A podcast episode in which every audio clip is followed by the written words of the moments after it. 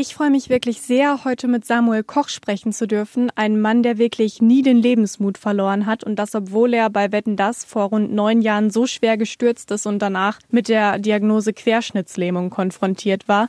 Heute ist er Schauspieler, er ist Motivator, er ist Autor. Hallo Samuel. Hi. Über die sozialen Medien hat sich in letzter Zeit ein Foto verbreitet, wie du fast ohne Hilfe stehen kannst. Wie ist das möglich? Wie hat sich dein Zustand nach diesem Unfall vielleicht gebessert? Äh, ja, dieses lustige Bild. Äh, mein äh, guter bester Bruder ist auch seit neuestem ausgebildeter Physiotherapeut und der macht das mit mir schon seit Jahren, dass wenn er meine Knie arretiert, mich an die Wand äh, stellt und wenn, er, wenn ich gut ausbalanciert bin, dann bleibe ich da auch stehen. Aber es ist eigentlich eher wie so ein schlafendes Pferd, sieht also äh, mehr aus, als es eigentlich ist. Aber natürlich ist Stehtraining ein fester Bestandteil von meinem Wahlpflicht-Trainingsprogramm. Und ich würde mal so sagen, ich hoffe es ist nicht zu komplex, neurologisch, motorisch, also was Bewegung anbelangt oder neue innervierte Muskeln ist jetzt nicht wirklich was dazugekommen. Aber natürlich das Vorhandene trainiere ich so gut ich kann täglich. Was ich mich persönlich total oft gefragt habe, hat dir deine Vergangenheit als Leistungssportler in irgendeiner Form dabei geholfen, mit der Diagnose Querschnittslähmung klarzukommen? Also jetzt primär mit der Diagnose schwer zu beurteilen, aber ich würde mal sagen, mit dem Umgang dieser Diagnose auf jeden Fall. Also muss ich das vorstellen, dass man für so eine Rehabilitation einiges an Disziplin und Ehrgeiz braucht. Und das war es früher beim Kunsttouren an der Tagesordnung. Da war ich es gewohnt, mit sechs Jahren an der Linie anzutreten. Äh, und die Trainer meinten, ein Training ohne Schweißblut und Tränen ist kein gutes Training und dass äh, so eine innere Schweinehund-Überwindungsmentalität hilft natürlich in einer Reha-Einrichtung, wo man sich zusammenreißen muss und trainieren sollte und auch im jetzigen Alltag ist es so, dass ich kaum guten Gewissens ins Bett gehen kann, wenn ich nicht noch ein bisschen trainiert habe. Darf ich fragen, an wie viel du dich noch erinnerst von diesem Abend bei Wetten Das, von dem Abend, an dem du gestürzt bist da? Äh, klar, darfst du fragen. Die Antwort ist relativ unbefriedigend, weil ich glücklicherweise äh, ein bisschen äh, was vergessen habe.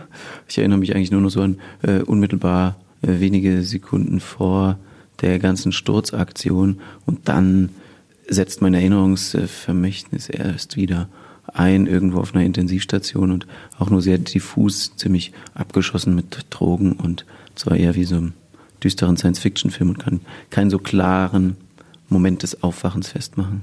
Hast du dir dieses Video jemals angeguckt oder gehst du da ganz bewusst drum rum? Nee, klar habe ich das angeguckt. Äh, musste ja analysieren. Ich habe in meinem Leben, man kann es eigentlich nicht ausrechnen, aber fast Millionen Saltos gemacht. Äh, in Hochzeiten zwölf Trainingseinheiten pro Woche. Und da habe ich immer gelernt, dass man erst im Zenit der Flugkurve die Rotation des Saltos einleitet. Und genau das habe ich nicht gemacht, ist mir unerklärlich, auch wenn ich es hunderttausende Male vorher gemacht habe. Das musste ich schon mal rausfinden, äh, was aber leider, wie gesagt, kein, zu keiner Erklärung geführt hat. Jetzt erinnern sich ja sehr viele Menschen daran, an diese Sendung und an dich als den Mann, äh, der diesen, ja, diesen Sturz überlebt hat und jetzt damit klarkommt und anderen Leuten so viel Hoffnung gibt. Nervt dich das manchmal auch total ab? Hm. Ja, würde ich schon sagen. Also, man wird ja gern, ich schließe mich da aus der Leistungsgesellschaft nicht aus, auch gern über sein Vermögen und sein, das, was man leistet und kann oder so äh, gemessen.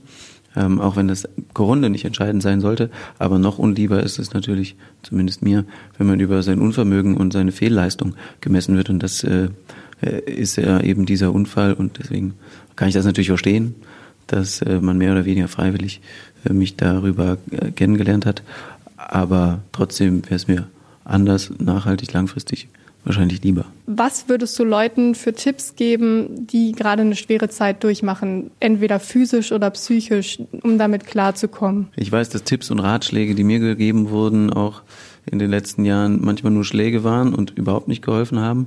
Und dass Dinge, die für mich richtig waren, für den nächsten wieder genau das Falsche. Deswegen will ich da auch keinen Schaden anrichten. Aber es gibt, denke ich, so ein paar Dinge, die mir auf jeden Fall geholfen haben. Natürlich war ich nicht allein. Schwer einfach sowas zu sagen, aber natürlich so ist gerade so ein Wort wie Dankbarkeit in aller Munde, was ich immer äh, zwar wichtig finde. Ich selbst mache mir auch gerne Dankbarkeitslisten am Ende des Tages, gerade wenn er schlecht gelaufen ist und bin jedes Mal neu überrascht, wie viel noch zusammenkommt, worüber ich dankbar sein kann. Was aber, denke ich, gerade wenn man äh, wie du erwähnt hast, wenn es einem gerade nicht so gut geht, fällt einem das nicht leicht. Da muss erstmal, bevor man überhaupt dankbar sein kann, die Wahrnehmung des Gutes stehen, äh, von Gutem stehen und naja, ich zumindest bin da so ein rationaler Typ und wenn ich weiß, 99 Prozent der Dinge um mich herum sind schlecht, dann ist rein statistisch nur ein Prozent gut. Und wenn ich mich darauf äh, konzentriere, dann hilft das mir zumindest. Aber dem nächsten hilft es vielleicht nicht. Deshalb, ähm, äh, deswegen hilft mir Ratgeberliteratur auch nur in Maßen, weil die immer von außen nach innen funktioniert und versuchen will, das hat bei dem so funktioniert, also äh, macht das auch so und so. Und ich glaube, dass eine wirkliche Veränderung von innen nach außen stattfindet, dass man sich höchstens inspirieren kann bei anderen und dann muss aber ein Umdenken bei sich selbst stattfinden, so dass man selbst zu seinem eigenen Ratgeber wird und dann Veränderung herbeiruft. Ich habe als Vorbereitung sehr viele Interviews mit dir gesehen und deswegen brennt mir eine Frage die ganze Zeit schon total unter den Nägeln. Was ist die dümmste Frage, die dir je gestellt wurde? Ach du Schreck, das ist ja witzig. Also mir wurden schon viele dumme Fragen gestellt. Also es gab schon äh, auch, äh, muss ich jetzt muss jetzt nicht auf ein Geschlecht reduzieren, aber in dem Fall war es, war es eine Dame, die sich zu mir runterbeugte und mir äh, die Wange äh, äh, tätschelte und so reinkniff und dann kannst du die Worte verstehen, äh, die meinen Mund verlassen. Ähm, also das gibt es ab und zu, dass von einer körperlichen Behinderung auf eine geistige reduziert wird. Aber äh, was mir oft passiert ist, ich war neulich äh, beim Musical äh, König der Löwen und da hatte das Buchungsbüro einen Fehler gemacht und ich kam an der Abendkasse an und da fragte, also war eigentlich die Summe der Fragen, die sich ähnelten, fragt der Kassenmensch, äh, können Sie laufen? Und ich, nein, tut mir leid, können Sie aufstehen? Nein, tut mir leid, hat dann den nächsten Mitarbeiter geholt, der kam auf mich zu und hat gefragt, äh, können Sie laufen äh, oder aufstehen? Dann habe ich gesagt, nein, ich würde sonst wohl kaum in einem Elektrorollstuhl sitzen, mich überhaupt nicht bewegen. Der dann den nächsten äh, Mitarbeiter geholt hat, ähm, irgendwie noch eine höhere Etage und der mich, der dann auf mich zukam und ähm, mich fragte, äh, können Sie wirklich überhaupt nicht aufstehen? Und das war dann so genug. Ich bin dann aufgestanden und habe dem Mann eine blutige Nase verpasst. In meiner Fantasie natürlich. Aber solche Fragen, die ist, glaube ich, schon mit ganz oben auf der Liste der dummen Fragen. Das kann ich auf jeden Fall nachvollziehen. Und zum Schluss vielleicht noch, planst du Familie in den nächsten Jahren? Das interessiert natürlich alle seit der Hochzeit. Ja, also, wie soll ich denn das? Äh, also wir sind, meine Frau und ich sind beide Schauspieler und sie auch noch freischaffende Schauspielerin. Äh, beide haben uns noch ein paar Nebenjobs angeeignet äh, und jetzt auch gerade Ferienjobs, die nach dem Sommer hinter uns liegen. Und ähm, wir haben noch so einige Pläne auch übersee und wenn die ad acta gelegt sind, äh, dann geht's los. Danke, Samuel. Danke auch.